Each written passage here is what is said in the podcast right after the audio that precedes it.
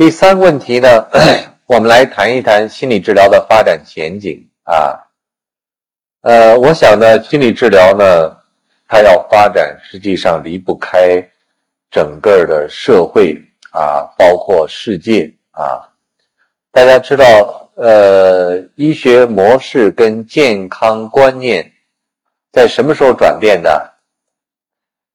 健康观念什么时候转变的？潘小珠，健康观念什么时候转变的？不记得了。哎呦，这可不行啊！啊，呃，周莹，上个世纪八十年代啊，好像是。哎呀，呃，我跟你讲，你们要是在座的人要如果这个这个这个时代这个时代不知道啊，你们就没有。干事的依据，或者说你们就没有尚方宝剑了啊！换句话说，我们现在在做健康领域里面的工作，实际上你们必须得有一个有一个理论和有一个你们自己手里拿着个东西啊！你们拿什么东西啊？换句话说，我们现在要做心理治疗，就解决人们的健康问题。而健康这个概念在什么时候变化的呢？一九四八年，啊，换句话说，已经五十多年的历史，在一九四八年，世界卫生组织就改变了健康的观念，改变成什么样子，大家可能都知道吧？啊，哎，不单纯说的是没有疾病跟身体的虚弱，是吧？这个概念大家实际上知道，一九四八年，医学模式什么时候转变的？医学模式什么时候转变的？啊，王小南，医学模式什么时候转变的？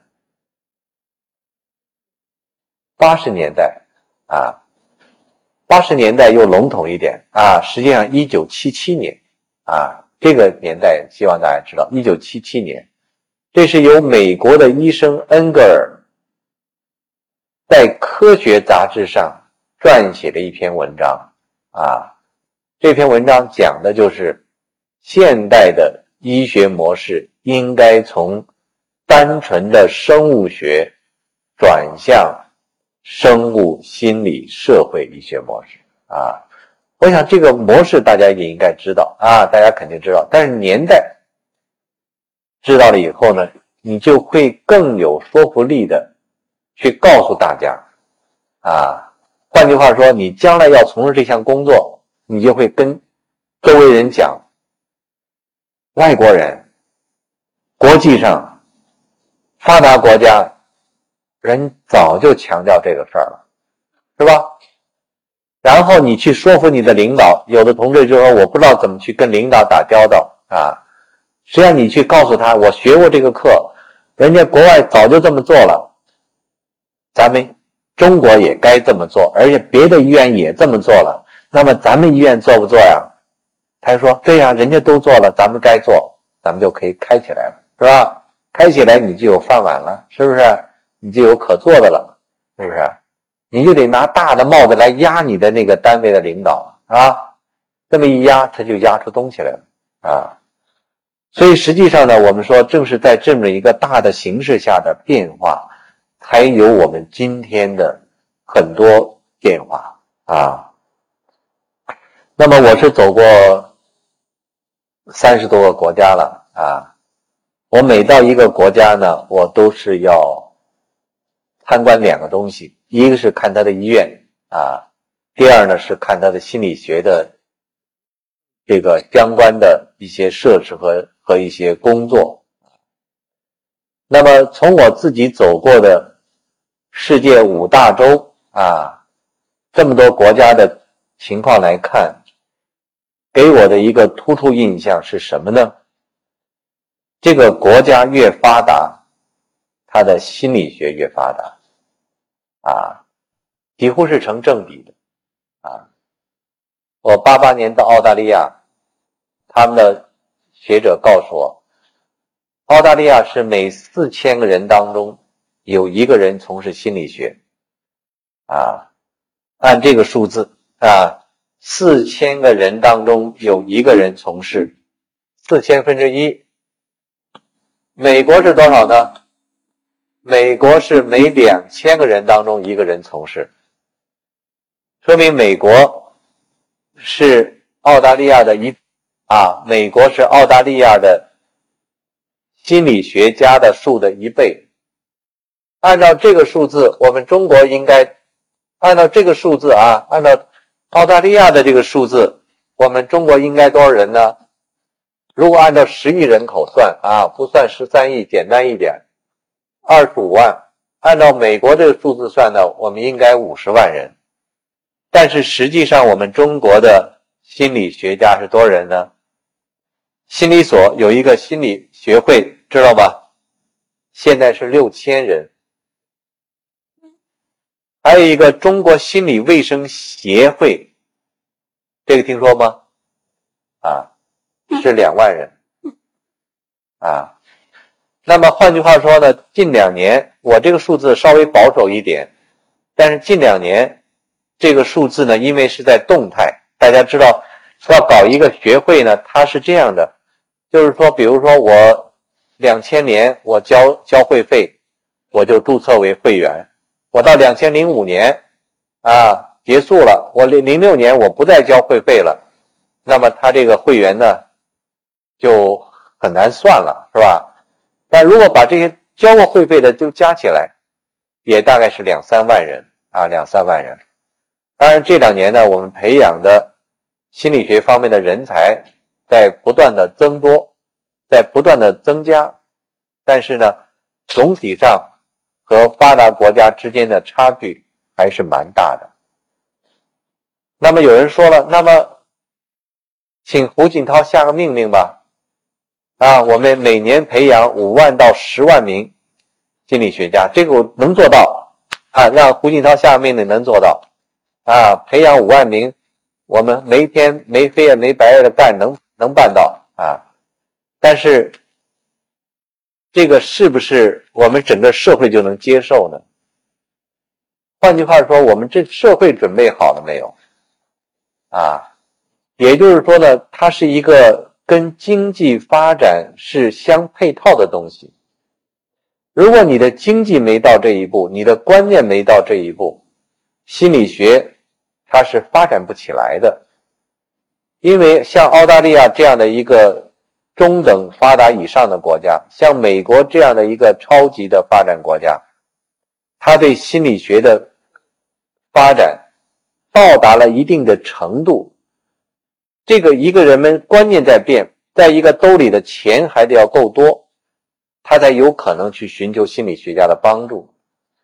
在我们国家现在的人均啊，北京最高的是才不到五千美美金啊，这个这个台湾的人均 GPT 都到了一万多了啊。台湾为什么他现在那些台独不想过来呢？实际上他的 GPT 他还是蛮高的，是吧？这是其中的一个原因了啊，那么实际上我们国家还是一个底子非常薄弱的一个国家啊。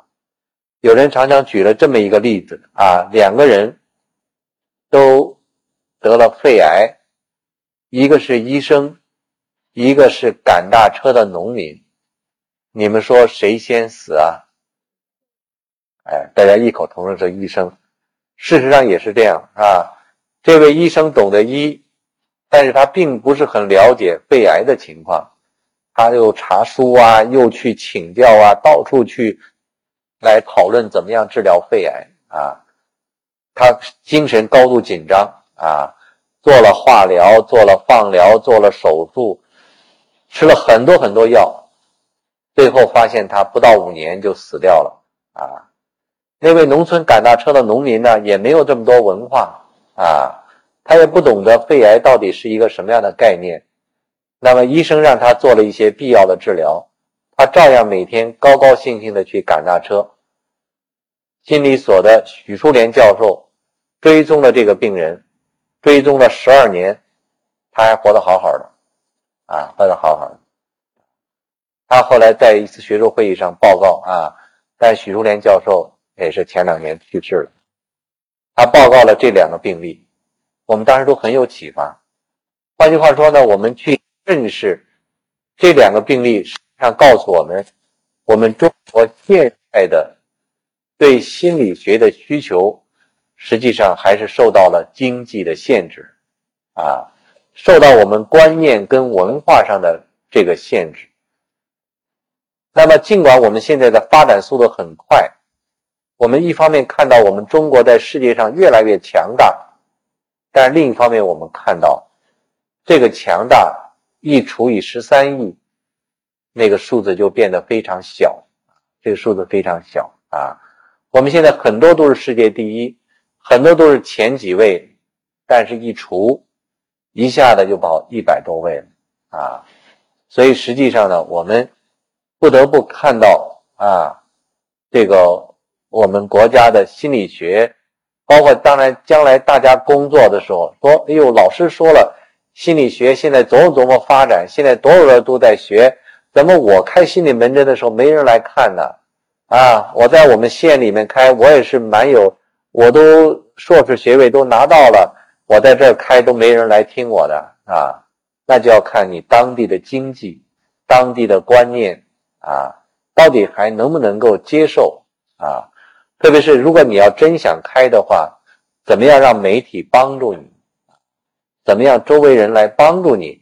最后宣传出来你啊，你得到社会的认可的时候，你那个门诊就可能开的就会很好啊。所以实际上呢，我们说这个医学模式、健康观念的转变。是我们从事心理治疗的一个非常重要的一个基础，啊，但是呢，我们也看到的，就是整个世界上的它的发展不平衡，啊，越是发达国家，它这方面做的越好，啊，那么我可以举这样一些例子啊，我是九五年到以色列去，以色列呢，我们从现在来看啊，跟巴以的冲突很激烈，啊。呃，我们在一些政治的宣传上对以色列也有很多的反感啊，但是呢，我个人看到的以色列，它在经济上，在教育上，应该说是相当不错的啊，是相当不错的啊。那么在九五年以前啊，或者说在年代以前，他不愿意承认犹太人曾经被纳粹消灭的历史。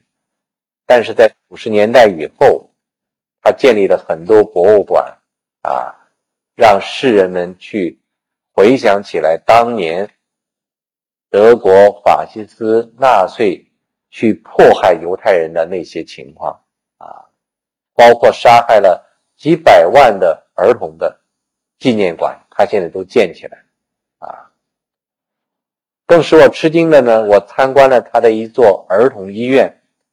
他是六千万美金建起来的，啊！我一进到他这医院，它是一个通天的大厅，都是一直到楼的最顶端的一个大厅，从厅上掉下来各种各样的儿童的吉祥物，像米老鼠啊、唐老鸭呀，啊！大家可以设想，如果你是一个孩子的话，你进到这样的医院里面，你就很快。会被这个医院的这样的一种儿童化的这些东西所吸引，那么也就是说呢，儿童对于医院的恐惧的现象就会大大的减轻，啊，就会大大减轻。更使我吃惊的是什么呢？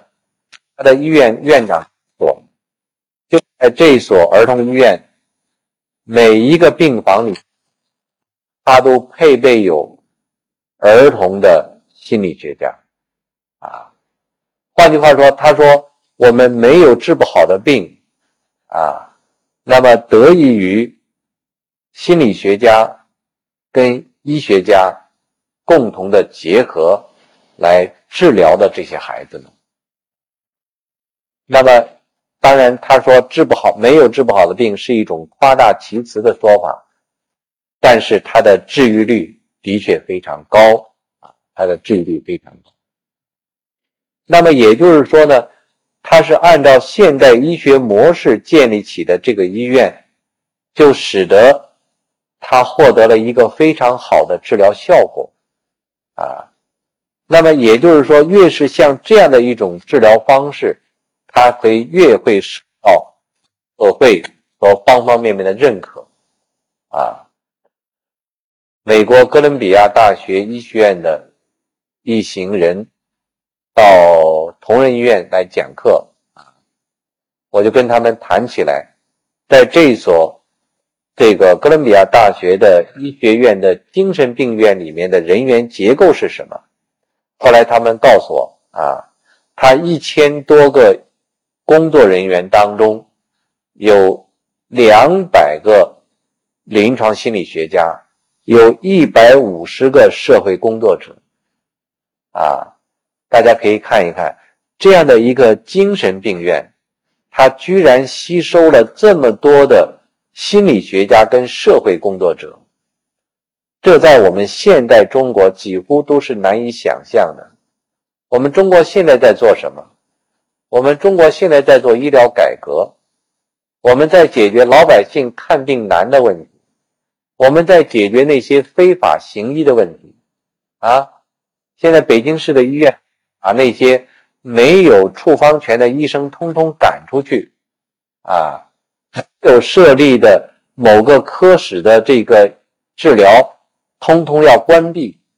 我们现在中国在做这点啊，甚至我这些我们教研室的一些。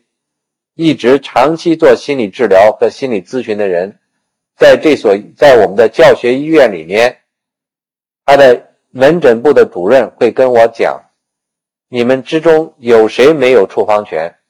没有处方权的，通通都不能在这里做治疗。换句话说呢，现在我们国家呢，现在在这么一个水平上，还在轰那些没有处方权的人轰出医院去，啊。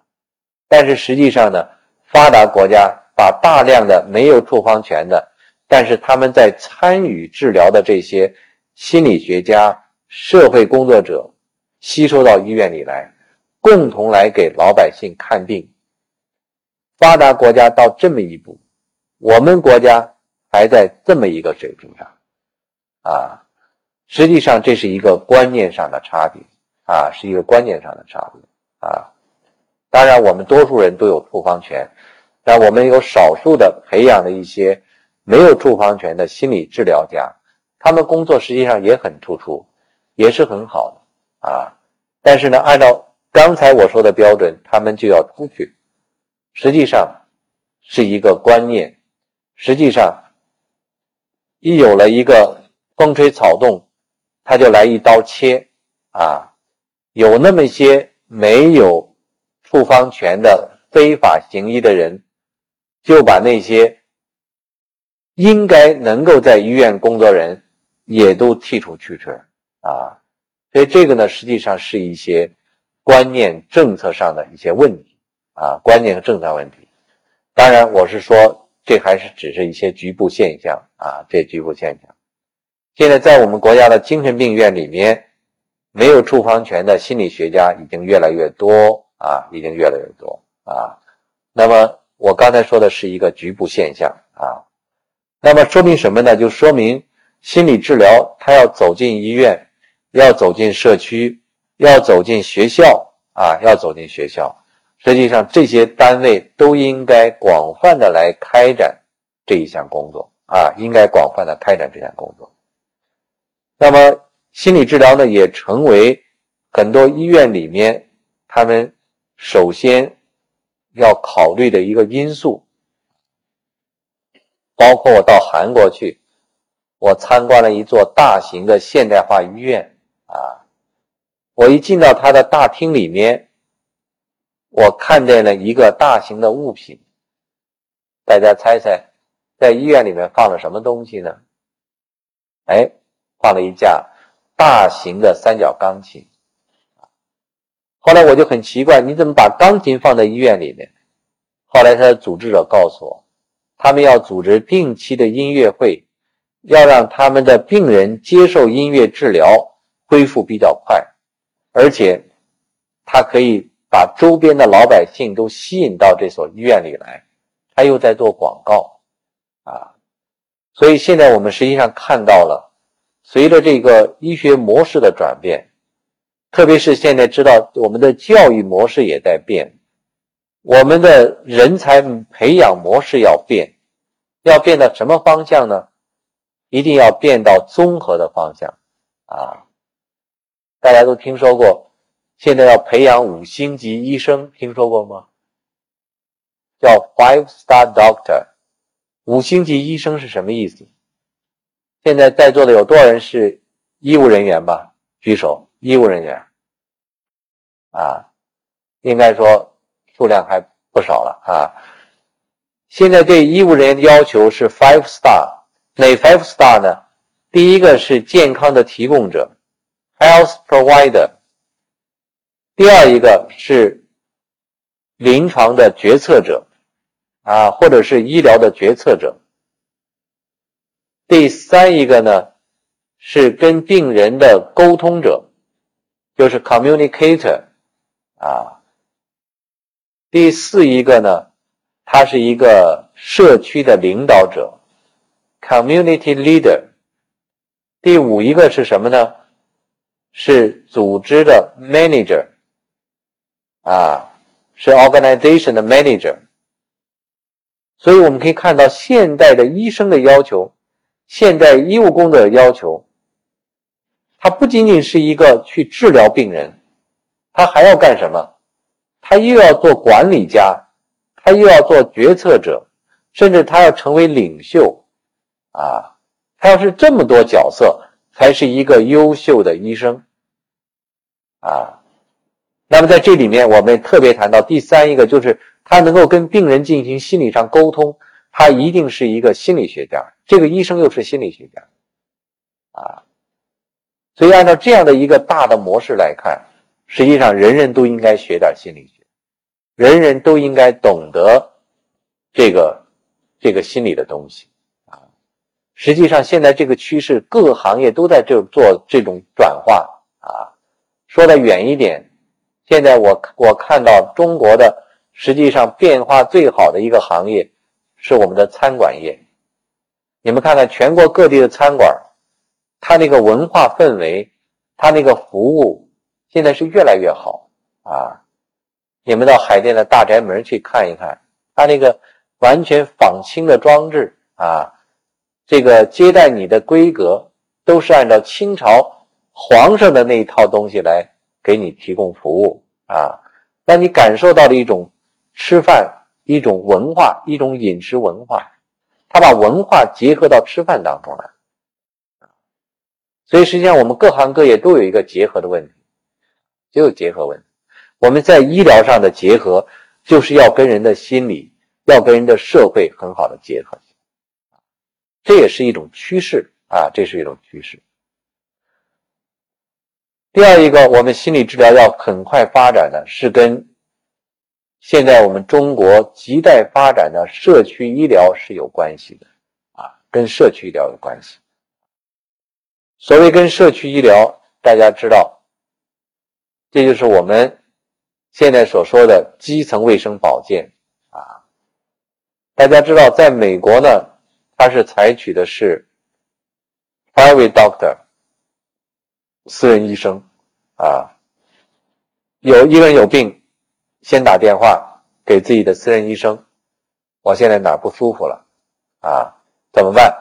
好，私人医生会告诉你，现在到我这儿来做点什么检查，吃点什么药。也有医生就说：“哎呀，你这个病已经很重很重了，你需要到什么什么专科医院去啊。”私人医生呢，往往他要做这样的一个初诊啊，那么。我们中国呢，现在很难发展私人医生。我们中国的人口太大啊，这个我们现在呢，争取要做的就是社区医疗啊。大家知道，对于一个私人医生来讲，对一个社区医疗来讲，实际上很关键的，就是这个医生他的医疗的知识应该既懂得躯体的，又要懂得精神的。如果他只懂躯体不懂精神，那么他在初步接受病人的时候，他就会漏掉精神方面的诊断啊。所以现在实际上呢，我们知道国外的他的这个 family medicine doctor 或者是 general practitioner，我们叫做这个这个全科医生，他的全科医生的训练当中就有相当多的时间是要训练心理治疗啊。所以实际上我们现在在国际上开心理治疗大会，大量的全科医生他们也参加。因为他们也会报告他们心理治疗的这方面的研究，所以中国的社区医疗要发展，对于社区医生的心理学的培训也会大大的发展起来啊。第三就是脑科学的研究离不开心理学家啊。大家知道，现在世界上的科学应该说很多领域都有突破。但是最难突破的，也是最后要突破的一个领域，就是人的脑科学啊。因为大家知道，人体的各个脏器几乎都可以被移植了，是吧？最早的骨关节，以后到心脏的移植啊，以及呢后来的肾脏的移植啊，肾脏在前了啊，肾脏移植是最早的，以后的心脏啊，肺脏。现在甚至肝脏也可以移植了，是吧？现在哪儿就哪一个器官不能移植了？就是大脑人了，是吧？前有的有报告人的面部移植啊，这个皮脸皮可以移植，但真正把大脑移植，这是一个最尖端的东西啊。现在美国跟欧洲的科学家想做这么一个尝试：一个脑死亡的病人是脑袋完蛋了，但是他身体或者心脏还跳。啊，脑死亡的心脏都还跳，呼吸都还有啊。那么对于脑死亡的，就像在美国的那个科里，十五年实际上心脏还在跳动啊，但是他已经没有意识了。所以这样的一个病人，能不能用他的身体和刚刚出了车祸的病人，这个车祸的病人呢，他身体被压坏了，但脑袋还好，能不能把这个脑袋放在这个脑死亡的这个人的脑袋上呢？这是一个设想啊，到现在还没有人成功啊。在座的人，你们愿不愿意去做尝试啊？当然是这个是一个很大胆的设想啊。但是这种设想呢，我觉得还是蛮有希望的啊，还是蛮有希望的。那么大家可以设想，如果做了这个脑移植的这个病人之后，他的心理状况是什么呀？他会不会有相应的心理问题呢？啊，他一定会的啊。所以在这样的一个研究当中，他离不开心理学家啊。所以世界脑科学的研究组织有相当多的心理学家都在参与啊，相当多的心理学家参与。那么换句话说呢，我们心理学的研究又是和现代自然科学的这些发展是息息相关的研究啊，是息息相关的研究。而且我们心理学的研究。已经越来越多的渗透到世界很多方面的研究当中去了啊！一个最好的例证是什么呢？诺贝尔经济学奖被一位认知心理学家获得，这个可能很多人知道这个消息啊。那么也就是说，一位心理学家用他的研究帮助世界上解决了。经济学的重大问题，这是一个很了不起的贡献啊！这很了不起的贡献啊！好了，以上都是非常宏观的东西啊，大家听一听，对你们了解心理学的发展是有帮助的啊。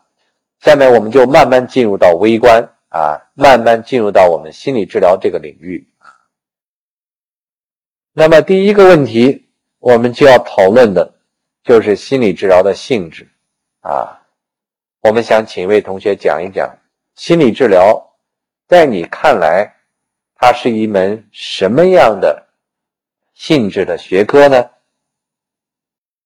是个什么学科？秦殷方，哎，坐下说吧，坐下说。性质。我没有说是什么，是什么？刚才我已经说了啊。那么它的性质，它具有什么样的特性？科学性，嗯，艺术性，可操作性。这个呢，放在别的地方也都能行啊。换句话说，你说物理学什么？物理学科学啊，物理可操作也可以。但是到心理治疗上，它的特性。这是我研究生入学的考试的一个口试题目啊，看你们通过得了，通过不了。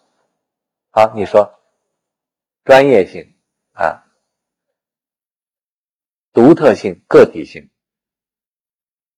只限于个人啊，这个点有点靠谱啊。还有什么啊？第一个叫自主性啊。这个呢是最难接受的，或者说很难，呃，有很多人都不太理解的啊。那么也就是说，心理治疗是做什么的？心理治疗最关键的，也是我们最核心的一个东西，就是要帮助病人自己改变自己啊。这个也是我刚才提到的很多人提出的问题的症结的部分啊，所以心理治疗家他的惊人的地方，不是在给他提出什么建议啊，不是说告诉他应该去做运动，还是做这个放松，而是在于。心理治疗家他的最魅力的地方，是他能够把这个病人要求去改变他自己的这样的一种愿望，变成他自身的动力。这个是最最重要的啊！昨天我看了这个小留学生，小留学生，大家看了没有？最后一集，最后一集看了吗？啊，劝那个被从监狱里面放出来的那个小留学生去劝他，他最后去应该，他告诉他你应该去寻找，寻找一个东西。后来他说我寻找什么？他以为让他寻找他的女朋友，他说不是，你要寻找的是自己。啊，这个电视剧最后这句话，我觉得他讲的非常好。啊，一个失足的人。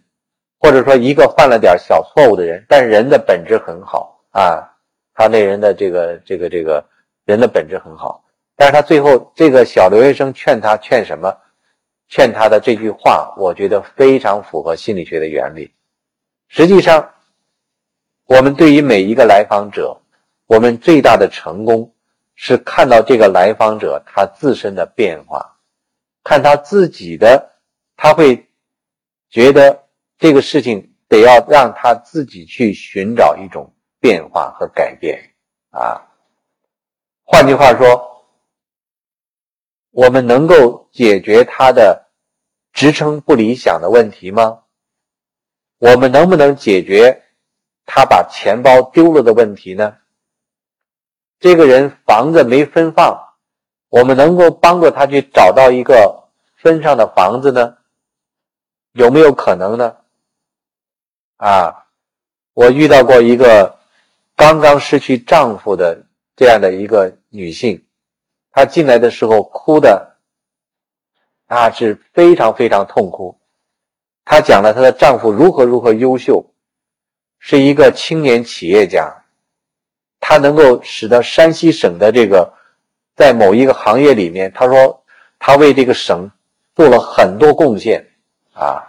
而且全国各地很多人都请他去帮助他，怎么样去开发他的企业？但是不幸的，到青海的时候，一场车祸夺去了这个三十多岁这么一个年轻企业家的生命。他来到我这个治疗室里面，就是哭，啊，就是倾诉他跟这个她的丈夫之间那种感情。他说怎么办呢？啊怎么办呢？啊我们能不能再给她一个丈夫呢？啊，可以是吧？可以给她一个丈夫。如果给她这丈夫不如她怎么办呢？如果比她更优秀，那也可能更好，是吧？如果你给她的丈夫还不如她这个，啊，很难的啊！如果你去整个治疗的过程，就是告诉她你怎么去找一个比你的丈夫更优秀的丈夫，啊，按照这个方向去走啊，不行啊，按照这个方向不走不行啊。换句话说呢，你实际上是要帮助他去找到他的思维当中的那些误区的东西啊，最后让他觉得他自己可以作为自己的心理医生的时候，这个病人我可以这么说啊，坦率的说，最后这个病人是高高兴兴的离开了啊，高高兴离开啊。那么换句话说，我们心理治疗师的。最重要的任务，就是要让他知道，他自己是改变自己的最好的心理医生，啊，当然这个过程啊，这个中间这个过程不是那么简单啊，但是最重要的，我们要朝这个方向去走，啊，最重要的，也就是心理治疗它的这个整个的原则是这么一个原则啊，整个原则这个原则。第二个性质。叫做学习性，啊，叫做学习性。换句话说呢，整个心理治疗的过程就是一个学习的过程，啊，就是一个学习的过程。那么要想做到这个，他的学习有三个基本条件，啊，有三个基本条件。第一个条件。这个病人是自愿的，啊，换句话说，他要自己愿意来求助于心理治疗的这样的一个帮助，这是一个非常重要的前提。可是我们也有很多同志，他要没有学的之前，他会问我这样的问题啊，呃，在若干年前了啊。我会经常遇到有这样的一些人，听说您是搞心理治疗的，您能不能到到我们单位去，给我们单位的一个人治一治？我们这单位这个人呢，怎么怎么葛，怎么怎么倔，怎么怎么跟人老打架，怎么怎么跟领导跟群众都不和。您是非常有权威的心理治疗家，你给他治一治，把他治的好一点。啊，我说，这个人他愿不愿意来求治呢？他根本不可能啊。好，他也知道这个人不可能来求治，他却偏偏让我去给他治。啊，我说你这是给我出难题呢。啊，你在给我出难题。换句话说呢，我们心理治疗家，你所选择你的治疗对象。千万注意，不要选择那些不愿意来求助你的那些对象。这个不是我们的工作范围。那么，有的人会说：“那么你们工作的范围是不是太窄了？”那么，我可以告诉大家，铁路警察各管一段我们心理治疗家所能管的。是那些愿意来求助的人。我们不能够包治百病，我们也不能够解决所有人的行为问题，啊，我们更不能够解决啊所有的干坏事的那些坏人的问题，啊，如果心理学家有这么神奇的话，我看，行啊，我看世界一定会。变得很和谐，也没有那么多恐怖分子啊。我们他要做恐怖，心理学家一去做，一劝他，他就不做了。没有那么简单啊，没有那么简单。换句话说，我们心理治疗家所能做的，都是那些愿意来求助的病人。那么，有些在精神跟心理上的确也有问题的人，谁来做呢？如果被诊。精神病的啊，就由精神病学家来做。那么，精神病学家对于那些不愿意求助的病人，在精神病到什么现象呢？叫做没有自知力的现象。对于那些没有自知力、自己的自知道的知力量的力没有自制力的病人，他要实行药物，要实行电击，也叫电休克，他要实行胰岛素休克，他要采取这样的一些方法，强行的收住院。啊也有人常常说，这个病人已经到了没有自制力，不想做了，那怎么办？那么几个有力量的人把他强行的扭送到精神病院里面去，只能这样来做。但是心理治疗家绝对不会强行的有人扭送到你的心理治疗诊室里来啊。跟这个问题相关的还有一种现象。也是一个误区啊！有很多家长会找到我，说我这孩子怎么怎么不好。他说：“你能不能够？”我或者问他：“我说这孩子愿意不愿意来？”他孩子根本就不想来啊！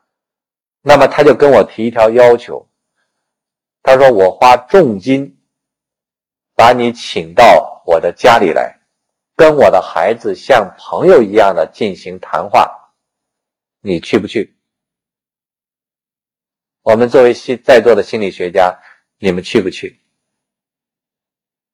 不去还是去？一次给你一千块钱，一万块钱，去不去？啊？那么实际上呢，我们基本上都是拒绝的啊。为什么要拒绝？啊，因为如果你是一个能够跟他见上面的人，但是你又不是一个心理治疗家的身份的话，他理都不理你，他跟你说话都，他相当多的人见都不见你，你跑到他家里去了。他在房门里面一锁一关，对不起，你连面都见不上，你见到的是谁呢？还是他的爸爸妈妈？那病人根本就不出现，这是一种情况。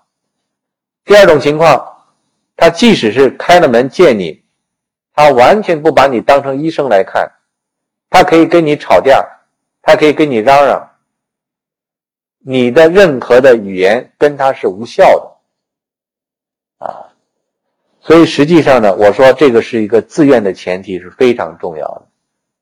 所以因此你在这种情况下，你就不要去答应，你也不要认为那个他给你的钱多么高而有那么诱惑力，你去治疗，你达不到治疗的目的啊！啊，角色完全没有形成啊！啊，这个跟躯体上有病不一样。这根他骨折了，我们跑到他家里去给他固定，给他拉。他有心心肌梗死了，我们给他吸氧，给他打强心针，赶快给他救助，不一样啊！啊，我这为什么在这里面说我们心理治疗跟躯体治疗不一样？啊，有人说你这个那个那个骨科大夫都能到我们家抢救，你怎么不能去啊？你不是也是心理医生吗？啊，这不是一回事儿。啊，两个是它不是一个领域的东西啊。换句话说，不是一个领域的东西，就不要拿同一个领域的东西去要求它。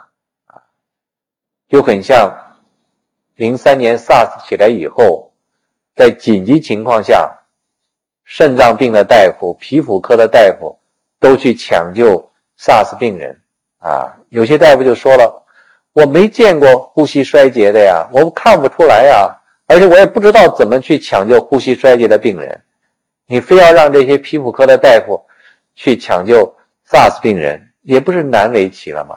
是吧？也是是勉强的啊。但是在紧急情况下还没办法啊。所以现在呢，我们说呢，这个我们做心理治疗的，我们的病人是一定愿意他跟你进行配的病人啊。当然有人说，有些儿童他不是有意的拒绝你，但是在医生的指导下，在他的家长的指导下，孩子的行为是可以改变的啊。这是另外一个问题啊。我刚才说的主要的是指的成年人那样的一种状态是不行。第二个呢，叫做环境。所谓环境，就是说我们要给他一定的可以改变的支持的场所啊。没有这种场所，没有支持的环境，那么这个病人的也是很难治愈的。第三，就必须打破他的防御机制啊，打破防御机制。防御机制这个概念懂不懂啊？懂吧？啊，所以有很多人可能会觉得会有否认，会用合理化，会用投射啊，会有戴着很多面具来，他不愿意做治疗，或者说他虽然不是主观上不愿意做，但是他实际上他会戴着一些面具，他很难扒下他的。身份来，他觉得他是一个大学教授，他觉得是一个工程师，他觉得是一个局长，他也知道自己有问题，但是到了一个集体里面的时候，他不愿意把这些身份放下来，啊，他觉得自己蛮不错的，啊，在这种情况下很难治疗的情况下，那么就可能会出现这样或那样的问题，啊。包括这个，大家可能也有人会有这样的体会了啊。这个你在你治疗了很长时间之后啊，这个病人呢就会跟你说一句话啊，说大夫啊，您刚才说的我都懂。大家遇到没遇到过这种情况？有没有啊？有人啊，有人遇到过，那你怎么办？他说我都懂。您您说的，我我在书上、网上我都我我我都听说过。言外之意呢，你白说了，那怎么办？好，刚才你你点头了，你怎么办？遇到这种情况你怎么办？不，那个后面的，对，他说我都懂。他说我我博士都毕业了，啊，你怎么办？能不能改变自己？这样行吗？都懂，你能不能啊？你说，来自于目的，我改变啊，我我要治疗这个病啊，我想改变啊，口头上说的啊。啊，就是他往往这些病人呢，他也他说我我特想改变啊，你你得教我点招数啊，你告诉我有什么高招啊，我我我我现在这个解决不了啊，我这社交恐惧解决不了啊，啊，遇到这种情况，特别是他可能会比你大一点啊，咱们假设啊，可能学历也很高啊。他也自以为自己懂了很多东西啊，遇到这样的病人的时候呢，呃，那么我往往会告诉他，可以用这样的一个方法啊，你可以做这样的尝试。你会说，我发现你现在心理上的防御还没有完全解脱开。换句话说呢，你就说你现在实际上。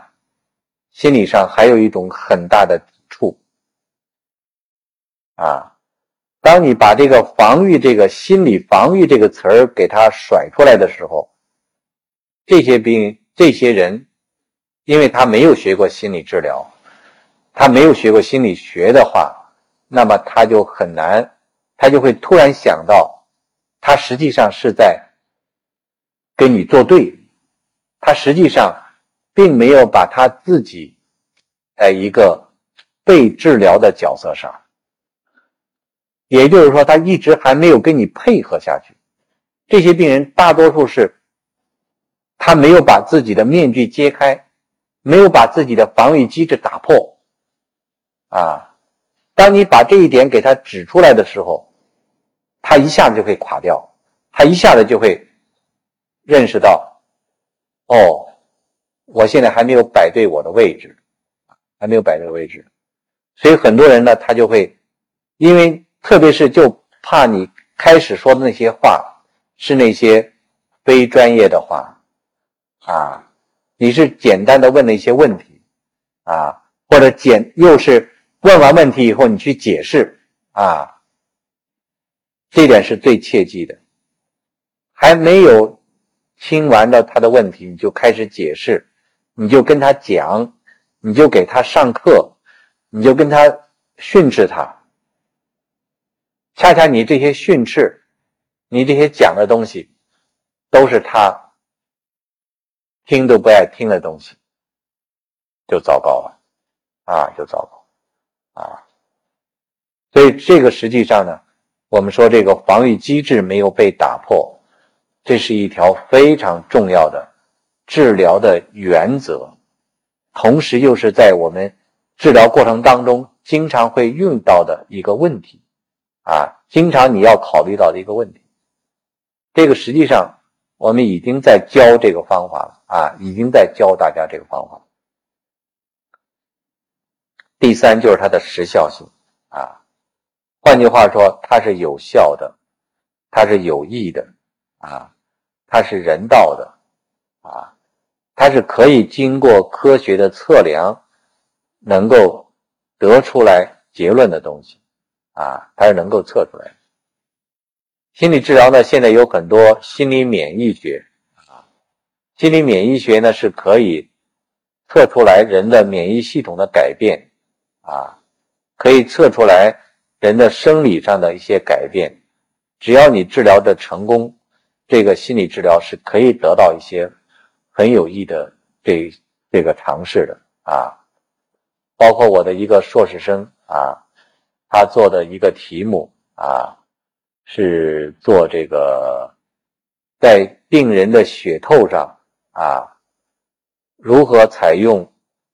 脑波治疗跟放松治疗，来大大的减轻这些血透病人他们心理上的负担，以及呢改善血透病人的各项生理指标，最后那个效果非常好啊，这个效果非常好。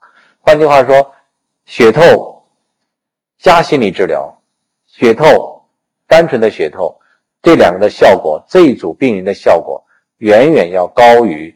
没有加心理治疗的这一组啊，那个治疗效果是非常成功的啊，是非常成功。也就是说呢，加上心理治疗，还有明显的实际的生理的、免疫的，包括这些血液的这些功能上的变化啊，功能变化啊。现在我们招收的硕士跟博士都要求发表，包括。